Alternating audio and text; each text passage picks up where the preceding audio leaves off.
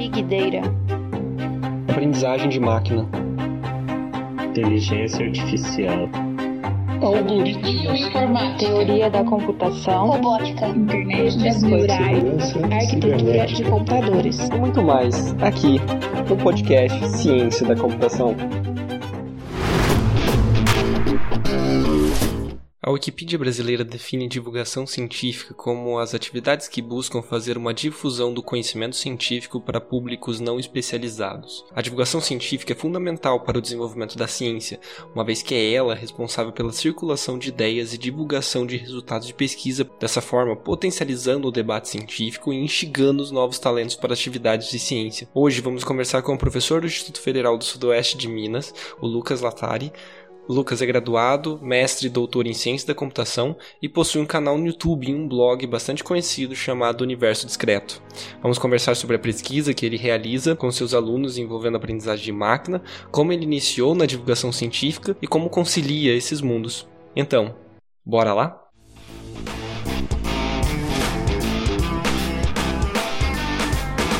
Então, Lucas, bem-vindo ao podcast Ciência da Computação. É, é um, um, prazer, uma honra ter você aqui. E eu queria começar perguntando para você o, o, que exatamente você faz como professor universitário e quais projetos você está envolvido hoje como, como pesquisador, como professor no Instituto Federal do Sudoeste de Minas Gerais, porque a minha próxima pergunta é exatamente como você lida para ser um divulgador científico enquanto você faz esses, esses projetos? Assim, como é, no, no caso meu cargo é de professor de ensino básico, técnico e tecnológico, então eu dou aulas tanto para ensino médio, né, é, para ensino médio técnico, também dou aula para graduação em ciência da computação. Recentemente a gente começou uma especialização em desenvolvimento web. Como professor de, da rede federal, assim, de ensino básico, é, técnico e tecnológico, a gente tem um tripé que a gente precisa atender, né? No caso, ensino, pesquisa e extensão.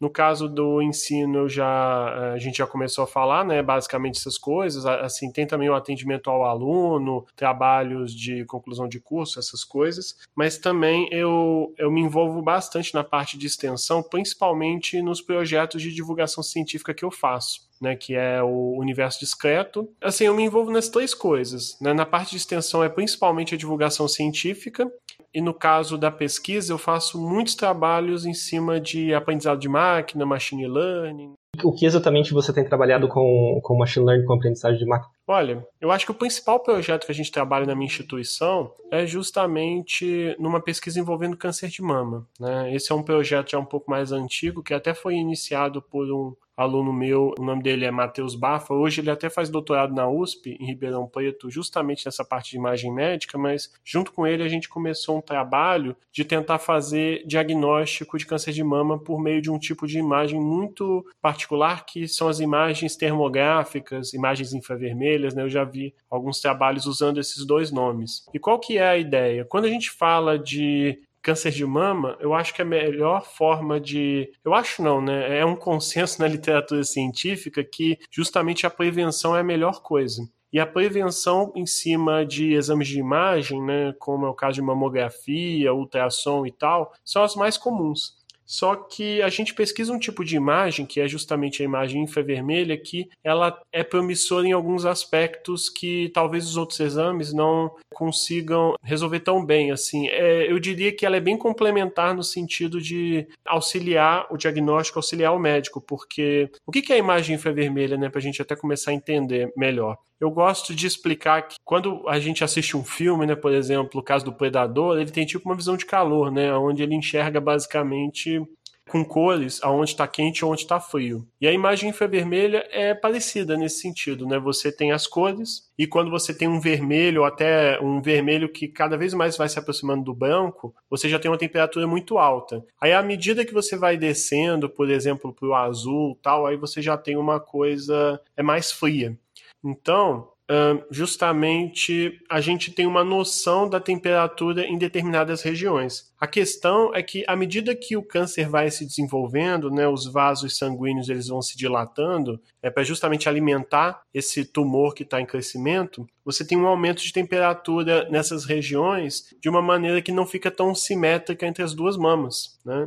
Para algumas situações, por exemplo, pacientes que têm mama densa, que a gente chama, fica um pouco mais difícil diagnosticar, por exemplo, com mamografia. E nessas situações, o, o exame de infravermelho, né, ele pode complementar bem essas informações. Né? Se você tiver múltiplos formas de você fazer esse exame, você consegue é, ter uma informação mais completa né, do todo.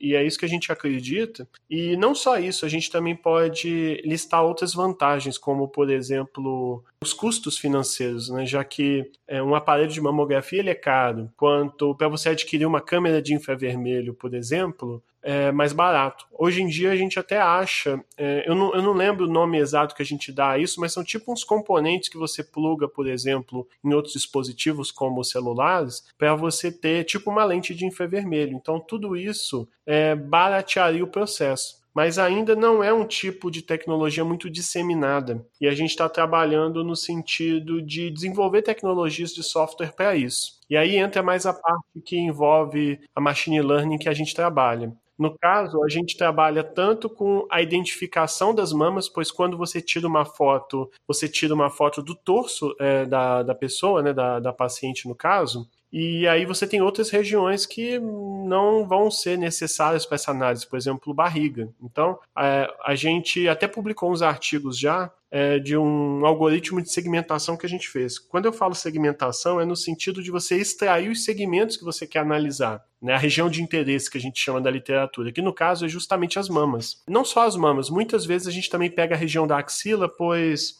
existe muito estudo né, em cima de como as células é, se espalham e muitas vezes elas se escondem na região da axila também para é, futuramente crescerem e, enfim, causar um, o, o retorno aí desse câncer, né? Então a gente costuma separar como região de interesse é, regiões próximas à axila e às mamas também. E uma vez obtidos esses segmentos, aí a gente joga para o algoritmo é, que vai realmente fazer o diagnóstico usando machine learning. Que aí é, o que, que a gente tem? É uma coisa bem tradicional. Você tem uma base de dados de imagens de pacientes com ou sem a anomalia, que a gente chama, no caso, é, o câncer e a gente treina é, diferentes algoritmos para tentar fazer esse diagnóstico. Por exemplo, a gente já publicou artigos é, fazendo isso com redes neurais. Né? A gente tem um trabalho que a gente tem desenvolvido, ainda não foi publicado, né? É, que envolve é, a gente testar algoritmos clássicos também, como um, Naive Bayes, é, Random Forest, porque o que, que acontece? Foi até uma pergunta que algumas pessoas já me fizeram um, em relação a isso. Por que, que vocês já não trabalham com redes neurais e esse tipo de coisa? Para que uh, se preocupar com algoritmos mais clássicos? Mas é que um dos problemas que a gente tem é que a base de dados em si não é grande. Né? É, não é fácil a gente montar a base de dados de pacientes com câncer, pois a gente precisa de pacientes com câncer e não é, é ainda bem que não é uma coisa tão é, disseminada assim, fácil da gente é, encontrar. É, a gente demanda é, de a gente demanda de uma interação muito grande com hospitais e tal, para a gente alimentar essa base de dados para obter melhores resultados. Mas só da gente estar tá desenvolvendo softwares, fazendo descobertas e publicando essas descobertas, né, a gente já está tentando fazer a nossa parte e contribuir na literatura. Que uma das nossas expectativas é justamente que esse tipo de exame possa existir e ser bastante empregado aí é, nos hospitais e todo esse tipo de coisa. E uma curiosidade sobre esse projeto, da, da onde surge esse, esse banco de dados? Vocês, vocês estão pegando dados que já, já existem na literatura de, de infravermelho das mamas ou foi algo que vocês tiveram que coletar e organizar? Então, excelente pergunta. É, não, é, justamente a gente não tem condições de coletarmos é, por nós mesmos, pois a gente demanda um grande esforço, assim, com, junto com hospitais. A gente precisa de enfermeiros, pessoas especializadas para fazer a coleta dessas imagens, porque é, não é simples a gente coletar essas imagens. Né? Como a gente fala muito da parte de um experimento científico, ele tem que ser muito bem controlado o ambiente dele. Então tem questões como a temperatura, é, o protocolo certo de distância para você tirar essas imagens, né, e todo esse tipo de coisa. Então, a gente demanda de pessoas, de, de estruturas que, para nós, né, nós somos um instituto, somos um campus pequeno, né? O instituto em si é grande, mas o campus é pequeno. Então, a gente usa uma base de dados pública disponibilizada pela UF, né, a Federal Fluminense lá de Niterói,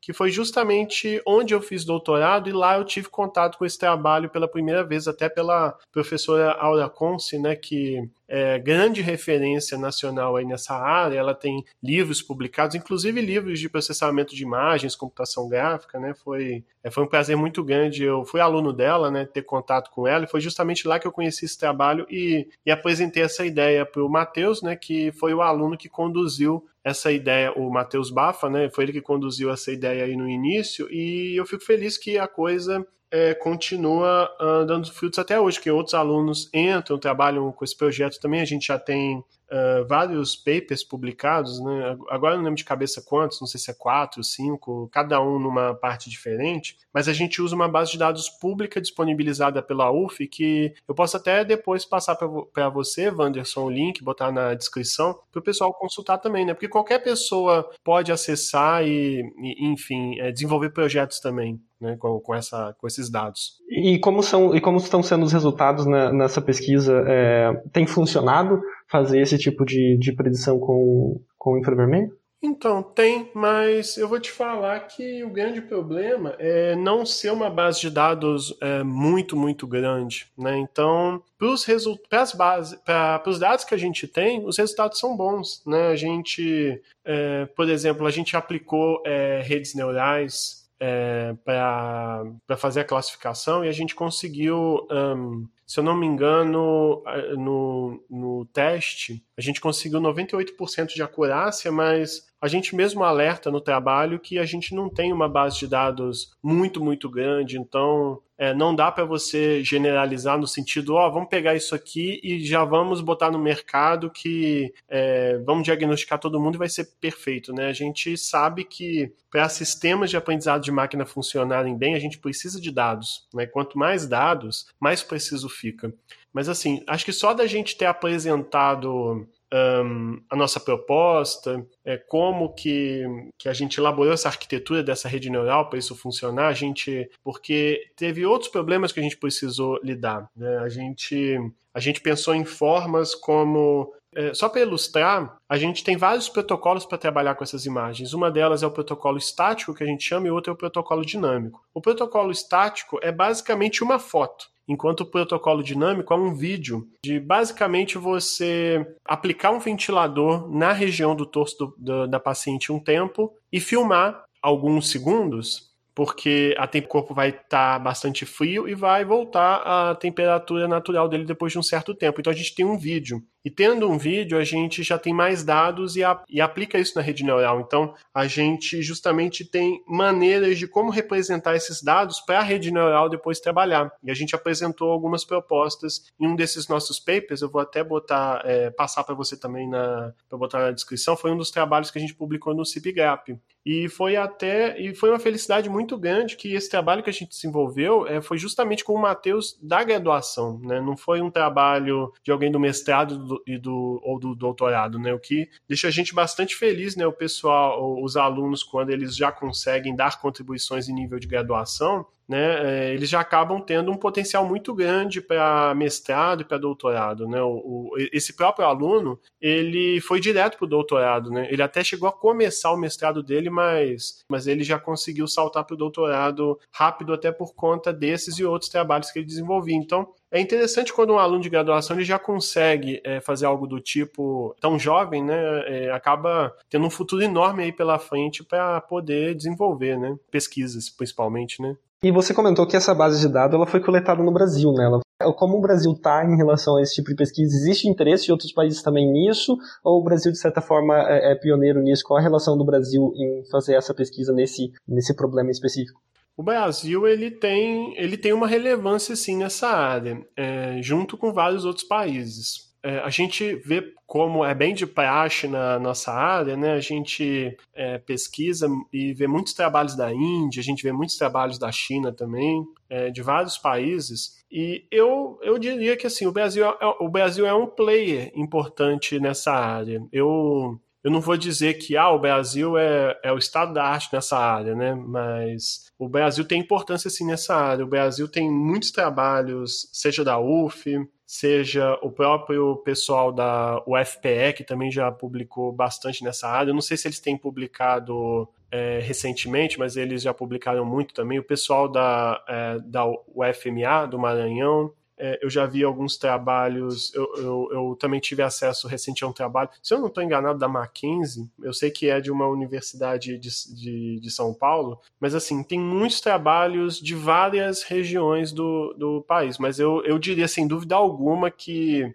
Dentro do Brasil, o mais importante é a UF. A UF é o que publicou mais é, nesse sentido, já publica nisso há muitos anos, foram um dos pioneiros. Né? Eu sei que a Aura tem, é, a professora Aura né, da, da UF, que eu mencionei, ela também está é, tá envolvida em uma série de periódicos, uma série de eventos que tem essas publicações, então o Brasil está junto nessa área, sim, sem dúvida. O problema que é, eu, o problema que eu vejo é que assim, a mão, é, como na maior parte das áreas, né, a mão de obra o Brasil tem, a capacidade e inteligência o Brasil tem, falta só é, um pouco de talvez uma, um, um, incentivo governamental maior, né? E, e até uma proximidade, por exemplo, com vários hospitais e tal, para realmente conseguir coletar essas bases de dados e realmente aplicar isso é, em vários hospitais. Mas é, uma, uma coisa bem importante que é a mão de obra e tal, isso a gente, e a criatividade, isso a gente tem com certeza, e, e é bem competitivo assim, em relação ao mundo. Não, fantástico. Você tem um trabalho que é, é, bastante conhecido, né, de divulgação científica, que é o Universo Discreto, que você colocou que é um, um trabalho importante de extensão nesse tripé é, das universidades, né, de fazer pesquisa, ensino e extensão. Mas, como você mostrou, você está fazendo bastante pesquisa, está fazendo bastante ensino. Duas perguntas aí. A primeira é quando surge isso, né, na sua carreira como, como cientista, fez mestrado, doutorado, se tornou um professor, está dando aula, fazendo pesquisa. Em que momento surge essa, essa necessidade, essa ideia de fazer fazer um projeto de divulgação científica, de fazer o universo discreto. Como você arranja tempo para fazer todas essas, essas três coisas? Nossa, sobre essa coisa do tempo, eu não sei. Acho que, inclusive, isso gera muitos problemas na minha vida. Mas, é, mas assim, o universo discreto é uma coisa interessante porque eu, o universo discreto ele surgiu em 2017 é, justamente foi num período complicado da minha vida, assim, porque lá para 2017, eu, eu acho até por essa coisa de. Porque eu emendei muita coisa na minha vida, sabe? Eu fiz a graduação, já emendei com mestrado, emendei com doutorado, e com doutorado junto já tinha passado no concurso para o Instituto Federal que eu trabalho hoje. E assumi também coordenação de curso lá. E eu nunca fui uma pessoa muito boa para dizer não, sabe? Então eu trabalhava muito, às vezes ficava sem dormir, isso era bem complicado. Aí em 2017 eu tive um problema de saúde bem complicado, que foi um, um burnout. Eu fui até diagnosticado né, com, com burnout. E aí, de uma hora para outra, eu fiquei em casa, assim, de licença médica. E depois de muitos anos, eu podia simplesmente pensar: caraca, o que, que eu faço agora? Porque desde a graduação eu só tô é, trabalhando, fazendo muita coisa, e agora, de repente, eu tô aqui em casa com umas limitações de saúde, né? Então eu não conseguia fazer muita coisa além de ficar, por exemplo, ou no YouTube ou assistindo TV, né? E quando eu comecei a assistir muito assim o YouTube, eu sempre acompanhei muito os trabalhos de divulgação científica que são feitos, né? Seja, por exemplo, Pirula, seja o próprio Nerdologia, né, com o Atila, enfim, todos esses canais, eu sempre gostei de acompanhar. Mas quando eu fiquei doente, eu passei a acompanhar eles assim o tempo todo. Eu acordava, ficava assistindo, assistindo, assistindo e dormia. E aí eu comecei a ter um contato é, mais atento e comecei a ver, caramba, que legal, né? Tipo, o pessoal passando assim, dando bastante informação. E me deu vontade de fazer isso também, pois justamente eu estava em casa, não tinha muito o que fazer, né? É, mas apesar das minhas limitações de saúde que me faziam ficar bastante tempo em casa, né? Eu, é, para mim não era difícil, por exemplo, ligar uma câmera ou gravar a tela do computador e ensinar a mostrar coisas. E aí eu comecei a fazer isso por hobby e tal. E eu comecei a achar muito interessante que eu comecei a fazer, e aí pessoas começaram a comentar também, é, falar, poxa, faz um. Né, os primeiros vídeos que eu fiz, eles eram muito assim de programação. Era eu simplesmente programando assim, alguma coisa, mostrando como se fosse bem aula mesmo, assim, uma coisa bem de professor. E aí eu vi o pessoal comentando e, por exemplo, uma, uma pessoa que acho que nesse momento foi bem importante para mim, que foi a Camila do Peixe Babel, eu, eu, cheguei a ter é, contato assim com ela por uma pessoa em comum, justamente a Vivi, que também é do Peixe Babel, e ela meio que apresentou o meu trabalho para Camila tal. Aí ela falou: Poxa, legal o seu trabalho, mas você podia adicionar um pouco mais de entretenimento, né? Sua coisa está muito aula mesmo, uma coisa bem acadêmica.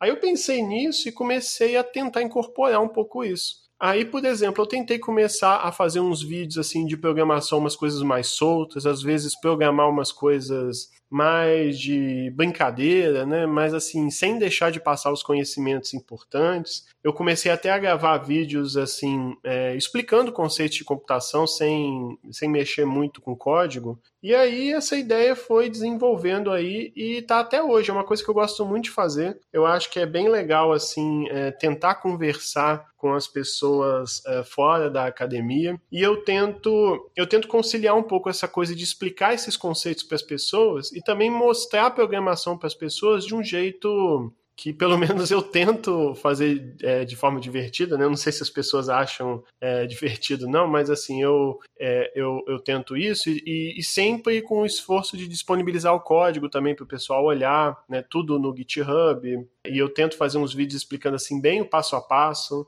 acaba que naturalmente os vídeos ficam bastante longos, mas eu até faço um esforço de, olha, é, por exemplo, marcar os tempos dos vídeos, né? Por exemplo, daqui até aqui eu falei isso, daqui até aqui eu falei aquilo. Aí, de repente, a pessoa tenta achar o que ela precisa, né?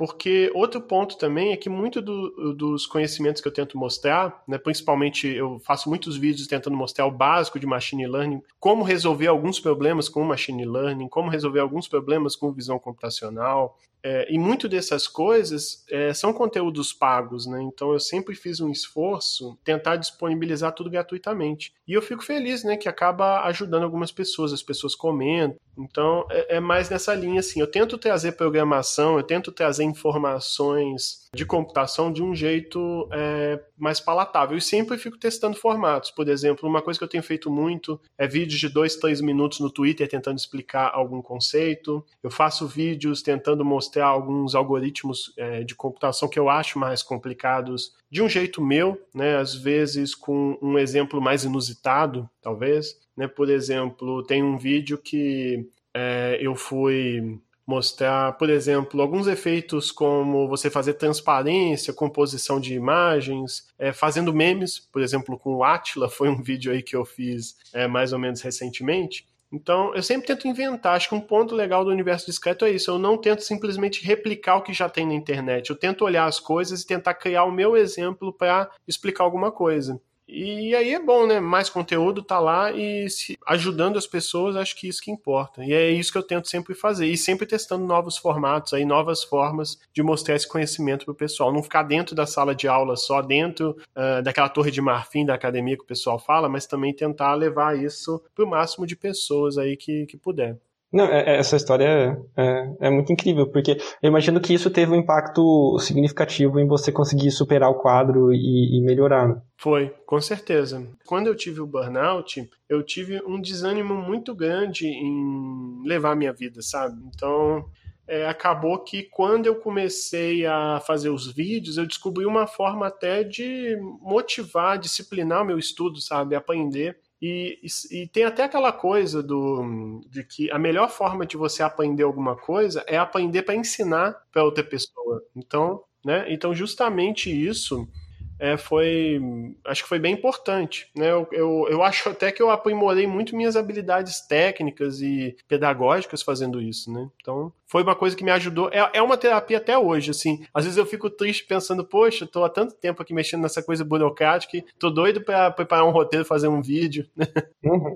E, e, você também comentou no, no, final da sua resposta sobre essa, essa noção de torre de marfim das universidades, né? Que muitas vezes a, a universidade faz ciência por ciência, comunica com outros cientistas. Existe um, uma falta de habilidade da universidade, uma falta de vontade, não sei, de comunicar com a comunidade geral, principalmente o que é feito na ciência dentro das universidades, né? E isso tem tido, de certa forma, é, impactos que a gente começa a ver agora, né? A, a sociedade começa a cobrar e se perguntar, ok, por que, que a gente está gastando dinheiro com esse negócio que a gente não sabe o que faz, né?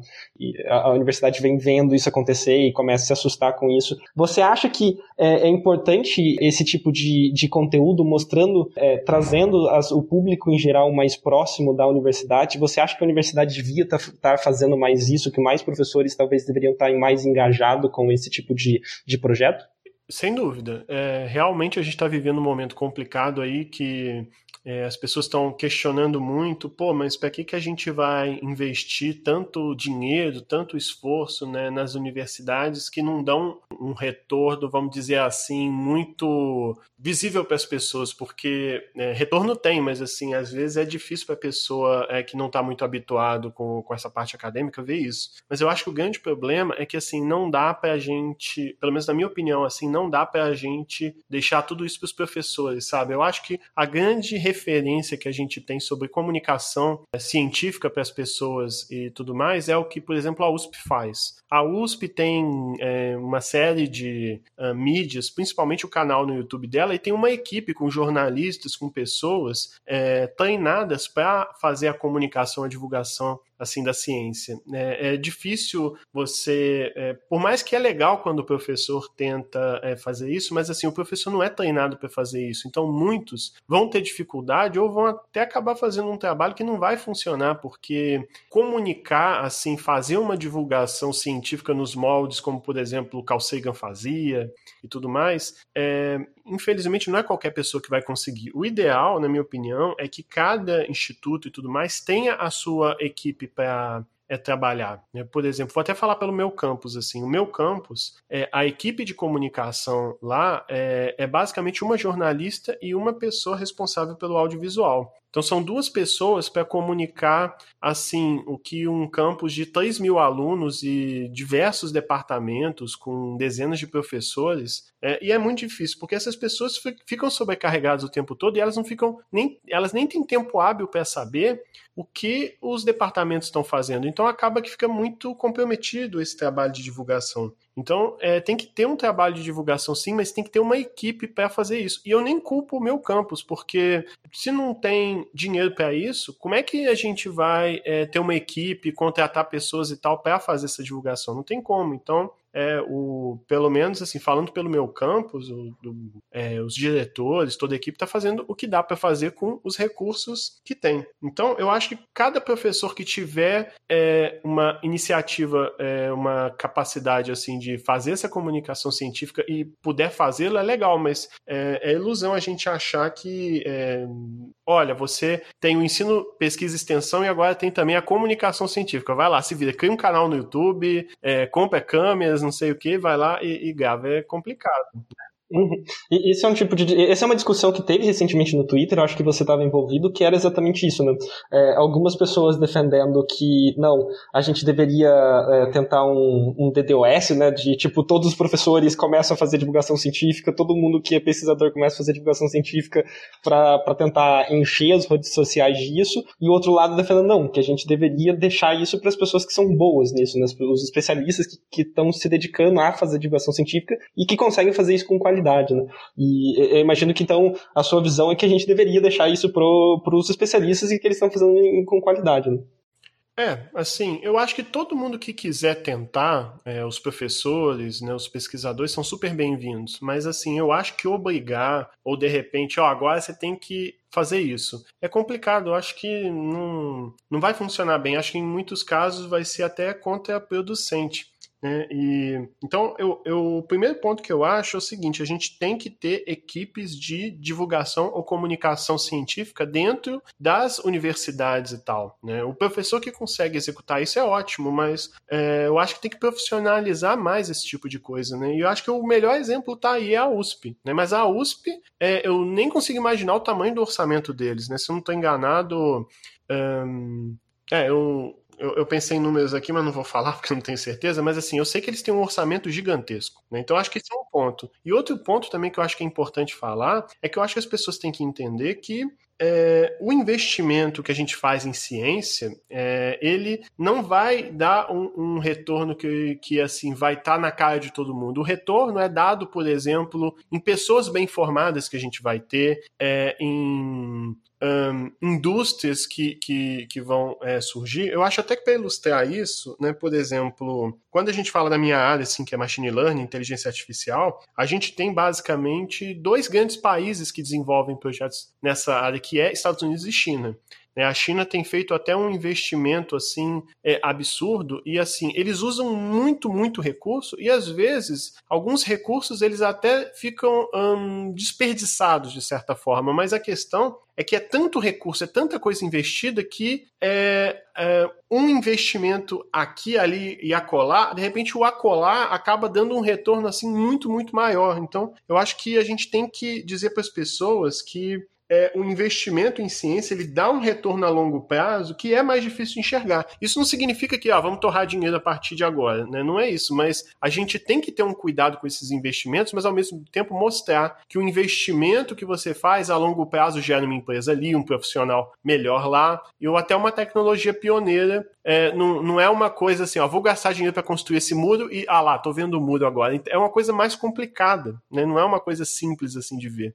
Uhum. E, e, e, como você mesmo comentou, é, é, podem existir professores e alunos de pós-graduação que estejam interessados em fazer divulgação científica por conta própria e de certa forma você é um certo case de sucesso de que conseguiu fazer isso. Que dicas você daria para alguém que está ouvindo a gente, que está na pós-graduação ou que está na graduação, que está envolvida com ciência, que é professor e gostaria de tentar iniciar é, é, um próprio canal, um próprio meio para fazer divulgação científica? Quais dicas você deixaria para essa pessoa? Olha, é difícil responder porque assim tem várias formas de você fa fazer divulgação, né? Você pode ocupar espaços de várias maneiras. Por exemplo, você pode ocupar um espaço no Instagram, ou no YouTube, ou no Twitter, ou tem alguns casos, por exemplo, né? Tem o tem o Hugo Fernandes, que ele é um professor lá da Universidade Estadual do Ceará, se não estou enganado. Espero que eu tenha acertado, senão, se ele ouvir, ele pode talvez ficar chateado comigo. Mas é, ele é, conseguiu, por exemplo, um espaço é, num programa de TV do SBT local lá. Né? Então, é, acho que a primeira coisa é assim, pensar num espaço para ocupar, né? e cada espaço tem suas características, e mostrar o que souber conseguir mostrar assim de melhor. Por exemplo, uma coisa que eu sinto que eu consigo mostrar bastante é programação, né? Uma coisa que eu inclusive gosto de fazer. Eu acho que tentar aliar uma coisa que você gosta muito de fazer é, num espaço que que você se sinta bem, eu acho que é uma boa forma de começar. E aí vai aprendendo assim. Outro ponto é que tem que ter bastante paciência, porque não adianta você começar uma coisa e esperar que em dois, três meses vai dar um resultado assim enorme. Por exemplo, eu trabalho com o universo discreto já tem três anos, né? É, eu tenho um blog, que é o universodiscreto.com, onde eu coloco textos lá. Tenho o youtube.com.br universo discreto, que é onde eu faço os meus vídeos tal. E assim, o meu canal é bastante pequeno ainda. Eu tenho é, 7 mil inscritos. Mas assim, começou a crescer é, razoavelmente melhor agora. Então, o início é muito, muito complicado. Né? Mas se você tiver. Então, acho que outra dica que eu diria é ter bastante paciência. É, se eu puder resumir, é ocupar um espaço que você se sinta mais à vontade é, colocar, é, fazer a sua divulgação com o que realmente você gostar mais ou o que você achar mais interessante da sua área. Né? Acho que é importante cada um focar melhor na sua área. Por exemplo, eu tento focar sempre na computação, e ter paciência, porque é complicado mesmo. Não é de uma hora para outra. É, se você tiver uma expectativa assim de, nossa, eu vou ser o grande sucesso é, fazendo divulgação científica, eu vou ser o novo Pirula. Né? O Pirula, quantos anos aí que o Pirula é, começou? Começou, deve ter o quê? Acho que ele deve ter começado 2013, 2014. Eu acho que antes até porque o, o Pirusa, é, é, ele meio que surgiu junto com o YouTube, né? Eu acho até que ele começou antes em outras redes, como Facebook e tal, é postando vídeos lá para argumentar com as pessoas. Então, a coisa dele acho que é até antes do YouTube, inclusive.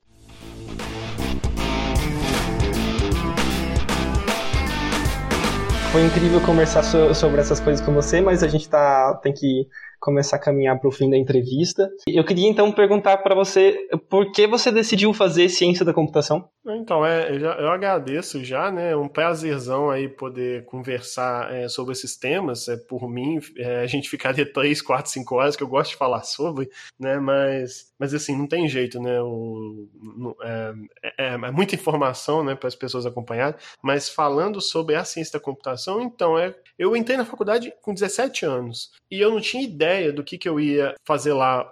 Eu, eu escolhi porque na época eu adorava ficar jogando no, no MSN, né? Eu pensei, ah, é, é computadores, então é, acho que vai ser legal. Mas lá dentro, é, é, até engraçado que assim, quando eu entrei, eu fiquei muito desanimado, pensando, caramba, esse cálculo todo, meu Deus do céu, para que, que eu estou estudando isso? Eu só quero é, aprender a programar um site, sabe? Uma coisa assim, eu tô vendo esse monte de cálculo, física, eu tô ficando maluco, mas quando foi chegando para o fim, eu comecei a ter contato com outras áreas, né, como é, visão computacional, processamento de imagens, de repente eu pensei, caramba, que incrível isso, é como um super poder, sabe? É como você ter um dom, assim, alguma coisa é, que, que muitas, muitas pessoas não têm você se sente muito é, até especial em relação a isso. Então, eu acabei entrando em ciência da computação e dei sorte de ser uma coisa que eu gostava, que eu gostei bastante. Mas eu acho que um ponto que é, até para as pessoas que estão querendo fazer um curso tal e estão é, assim em dúvida em relação a isso, acho que uma coisa muito importante que motiva muitas pessoas é tentar mostrar é, por que, que tá aprendendo aquilo, assim? Eu sei que tem muito professor que fica ofendido do tipo, ah, só posso ensinar coisas que são úteis para alguma coisa, né? Mas, assim, num, num, é, eu, eu adoro ciência de maneira geral, né? Eu adoro aprender coisas, mesmo que às vezes seja difícil a gente pensar numa aplicação mais prática, mas é, acho que um ponto é a gente até tentar mostrar, à medida do possível, é, o uso de algumas coisas, né? Por exemplo, eu fiz um vídeo é, que eu, eu tenho tentado fazer vídeos para os meus alunos do ensino médio, que eles estão fazendo curso técnico em informática, e, por exemplo, eles aprendem coisas como trigonometria e tal. E eu lembro que na idade deles eu pensava, para que, que eu estou aprendendo trigonometria? Né? Só depois eu fui entender a importância que tem, por exemplo, para engenharia e tal. E uma aplicação que eu acho ótima em relação a isso são jogos. Né? Por exemplo, para você programar um bonequinho que vai fazer um movimento mais circular, girar e tal, é, você vai justamente aplicar aqueles conceitos do círculo é, trigonométrico e tal. Então, até fiz um vídeo programando coisas em Python, porque justamente eles aprendem programação com Python, para mostrar isso e para o pessoal tentar ver, poxa, é, uma aplicação disso, que legal, né? Que isso é uma coisa que motiva. Então, por que, que eu falei disso tudo, né? Porque quando você faz ciência da computação ou qualquer outro curso, você está perdido sobre onde eu vou usar isso, né? E fica até desmotivado em relação a isso. E acho que todo mundo que estiver ouvindo a gente, professores e tal, que puderem mostrar um pouco disso também nas aulas, é, é legal, motiva muito o aluno. Acho que é, se eu tivesse descoberto antes, por exemplo, coisas que eu poderia usar para cálculo, acho que eu poderia ter me motivado a estudar e tal de outra maneira. Então eu acho isso uma coisa importantíssima, importantíssima também. Né? Então eu vou te falar que eu, para resumir, eu não sei direito por que, que eu escolhi computação. Eu escolhi porque gostava de computadores, mas acabou que deu certo. Não, e o que você falou é, é, faz muito sentido, porque eu, por exemplo, e, e, a maior parte das pessoas que eu conheço, todo mundo fala, nossa, eu me arrependo em não ter prestado atenção na, em álgebra linear, eu me arrependo em não ter estudado mais quando eu estava fazendo aquilo, porque quando você estava fazendo aquilo, aquilo não parecia algo importante, algo que, que você ia realmente precisar usar no seu futuro, né? E depois quando chega no futuro, você fala, eita, pega, isso era importante, né? É, e, e como você foi parar no, no, no, mestrado e doutorado, como que você decidiu, você entrou ali no, de de, forma aleatória no curso, gostou, e o que levou você para a carreira científica? O, o, meu trabalho de conclusão de curso, até hoje online, eu até botei lá no GitHub, é uma coisa que eu tenho um carinho enorme, assim, que é justamente. Eu peguei os códigos em C, C, códigos fontes do Quake 3, né, do, do jogo, é, para justamente estudar como que são ambientes virtuais feitos com aquela tecnologia, assim, para jogos. Um motor de visualização para jogos, basicamente, que a gente chama, né? Seria mais ou menos como um software que ele gera todo esse trabalho de desenhar as paredes tal, e tem a câmera, e você anda por aquele cenário, né? É, as texturas e, e, tudo mais. Quando eu fiz aquilo, assim, eu fiquei admirado, porque, caramba, eu, eu sempre tive uma curiosidade quando eu jogava jogos de como que é, aquilo existe, como que aquilo está funcionando, né? o que está acontecendo ali por debaixo dos panos. Eu acho que o que me levou a querer a carreira científica é justamente querer entender cada vez mais o que acontece debaixo dos panos, né? Porque, é, sabe, sobretudo, é, por que, que isso é assim, por que, que aquilo está acontecendo daquele jeito? É, se eu souber mais sobre aquilo, eu posso controlar ou modificar aquilo, é, gerando algum benefício tal. Então, essa curiosidade de querer descobrir como que as coisas funcionam é, é uma coisa que sempre me motivou. Né? Isso até é o que me faz trabalhar com redes neurais, né, machine learning até hoje, porque, é, sabe, é, por exemplo, uma coisa até que eu fiz um vídeo e tal foi sobre redes neurais convolucionais, que é um, um, basicamente um, o método computacional estado da arte para reconhecer objetos, esse tipo de coisa. E, caramba, é, como um computador sabe que, que aquele é o rosto de uma pessoa, aquele é o fulano, que aquilo é uma cadeira, sabe? E, e como que o computador faz isso? Como é que o computador acerta?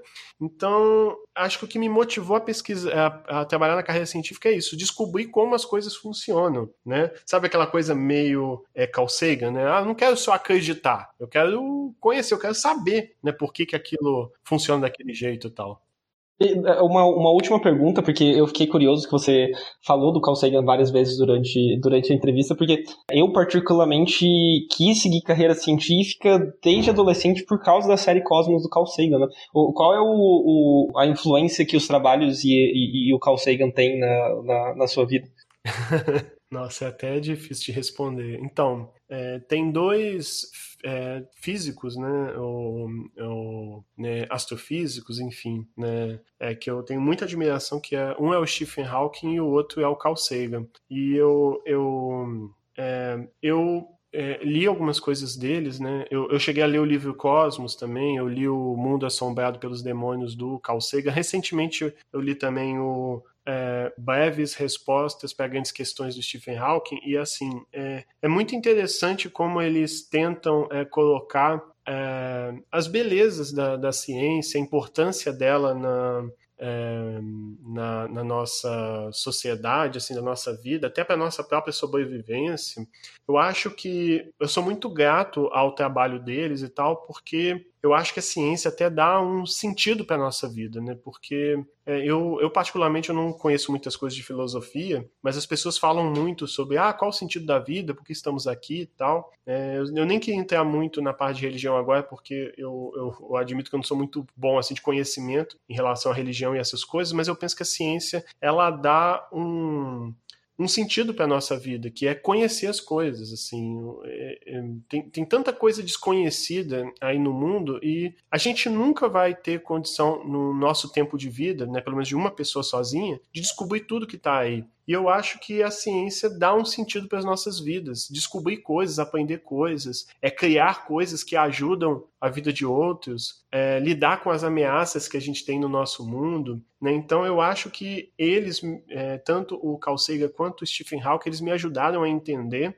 é, esse, pelo menos um sentido de vida para mim, né? um sentido de vida de querer é, conhecer, descobrir, é, e, e eu acho que isso me ajuda muito a viver a cada dia, né? Claro que tem uma série, tem, tem, tem muitas coisas que nos motivam a viver, né? Nossa, é, nossa família, amigos tal, e uma coisa também que eu acrescento que me dá sentido, assim, para viver é descobrir, aprender sobre as coisas, né? É, eu tô aprendendo sobre isso, amanhã posso aprender sobre aquilo lá, e a gente nunca sabe onde a gente vai chegar, né? A cada dia a gente descobre uma coisa nova, pelo menos para mim isso dá um um sentido é pra, é, na minha vida e acho que eu não seria a pessoa que eu sou, né, sobretudo nesse aspecto de carreira de divulgação e pesquisa científica, se não fossem trabalhos é, de Carl Sagan, Stephen Hawking e outros é, que a gente vai consumindo assim de formação ao longo do tempo, né?